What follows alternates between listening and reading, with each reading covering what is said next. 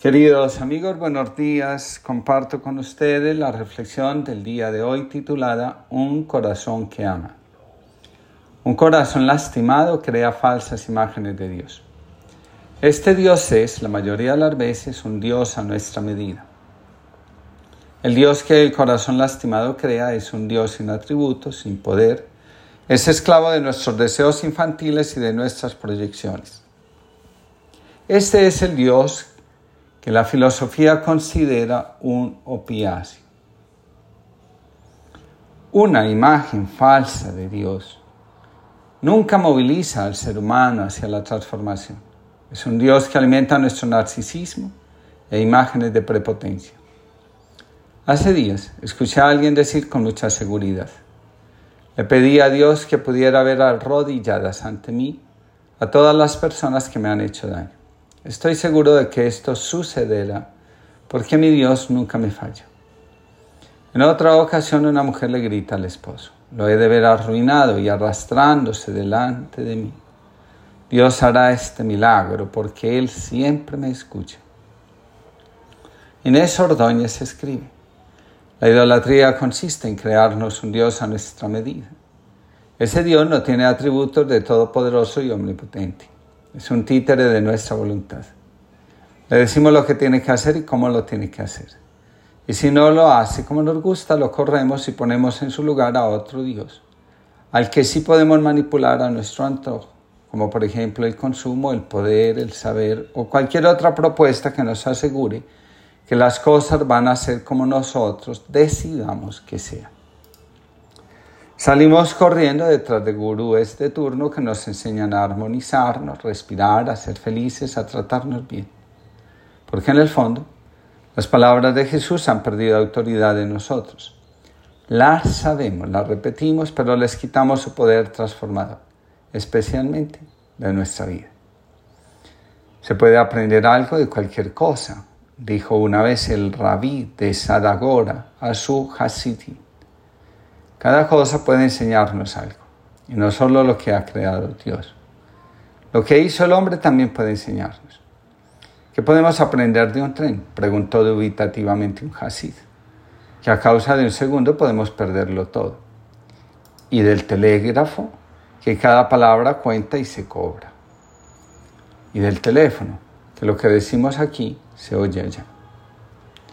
Manuel Carreira, sacerdote astrofísico, que en su momento asesoró a la NASA, dice, la mayoría de las cosas que nos hacen humanos son realidades que no se pueden ver, como el pensamiento, el amor, la belleza del alma, la poesía, la razón y la lógica, etc.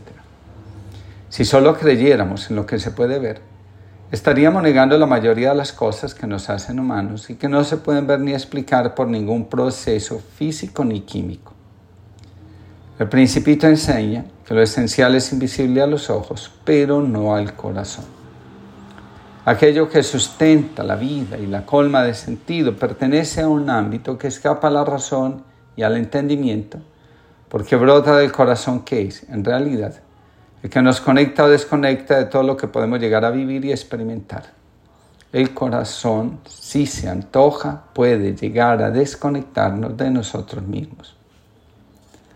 Una de las novedades que trae Jesús sobre Dios consiste en revelarnos que Dios es el Padre de todos.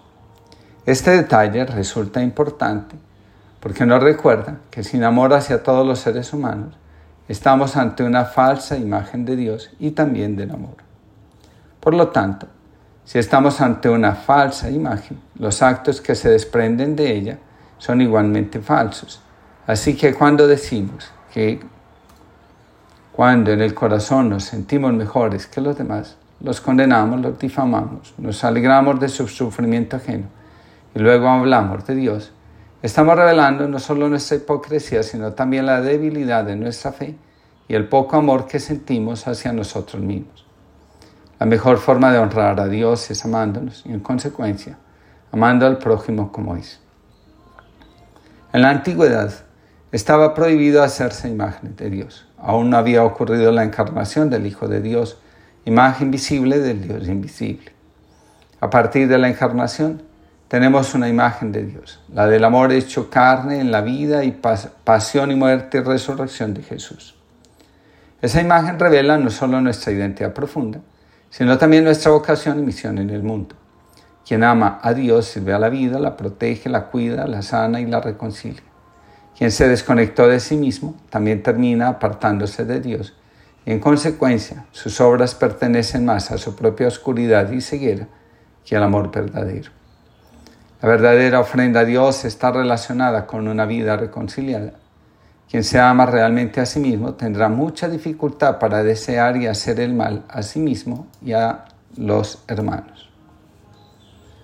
A través de los profetas, Dios nos ha ido revelando poco a poco su identidad. El pueblo, por la dureza de su corazón, ha tardado un buen tiempo en comprender lo que Dios le ha comunicado de sí mismo durante muchos siglos. Muchos, en su ceguera, Solo conservan las imágenes de un Dios destructor, vengativo, justiciero. Se aferran a esas imágenes porque se niegan a aceptar que a medida que pasa el tiempo el ser humano crece en la comprensión de sí mismo y de Dios. Por esa razón, logró experimentar a Dios como el pastor que cuida de sus ovejas, a Dios como la fuente de la que emanan corrientes de agua viva, a Dios como la luz que ilumina nuestros pasos y senderos, a Dios como el Padre que ama a sus hijos pequeños, a Dios como el que calma el anhelo de conocimiento y de amor que hay en el corazón de cada ser humano. El verdadero rostro de Dios es el amor, tal como nos lo reveló y manifestó Jesús a través de su vida, sus palabras y sus obras. Jesús es el hombre sabio que dedica su vida a reconciliar a la humanidad con Dios enseñando, perdonando los pecados y sanando todas las dolencias. Además, ofrece a los demás su corazón como un lugar donde los afligidos, los cansados, los vacíos y los agobiados encuentran descanso porque Él, ante todo, es compasivo, manso y misericordioso, no juzga ni condena, sino que está dispuesto a curar nuestras heridas y a cuidar de nosotros hasta que nos restablezcamos plenamente. La vida espiritual representa nuestra firme disposición a dejar que Dios actúe en nuestro corazón a través de su espíritu. Lo anterior significa que estamos dispuestos a vivir y actuar según el corazón de Dios. La espiritualidad más que una filosofía de vida es un viaje permanente del corazón a ese lugar donde residen las imágenes que despiertan nuestras emociones distorsionan el amor, condicionan nuestras reacciones y limitan a veces la expresión de la autenticidad de nuestro ser. La espiritualidad, si es auténtica, hace posible la conexión con Dios y la transformación de todo aquello que nosotros, en lugar de servir a la vida, lo obstaculice, lo reprime y lo mata. Afirmar que una persona es espiritual significa decir que está presente, amando, sirviendo y transformándose a sí misma y a las relaciones que tiene de igual modo, es una persona comprometida con resignificar sus experiencias y heridas, transformándolas en un manantial de vida. Mirad a mi siervo, a quien sostengo, y elegido a quien prefiero. Sobre él he puesto mi espíritu, para que traiga el derecho a las naciones. No gritará, no clamará, no voceará por las calles. La caña cascada no la quebrará, el pábilo vacilante no lo pagará. Promoverá fielmente el derecho, no vacilará ni se quebrará hasta implantar el derecho en la tierra y sus leyes que esperan las islas.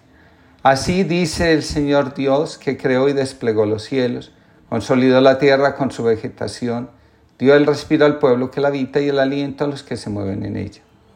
Yo, el Señor, te he llamado con justicia, te he tomado de la mano, te he formado y te he hecho alianza de un pueblo, luz de las naciones, para que abra los ojos a los ciegos, saque a los cautivos de la prisión, y de la mazmorra a los que habitan las tinieblas.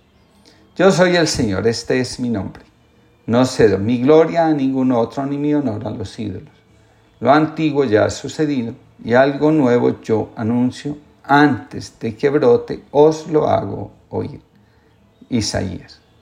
Que tengamos una linda jornada, una bella experiencia de descanso y de reencuentro familiar y que podamos sentir cómo ama y a quién ama auténticamente nuestro corazón.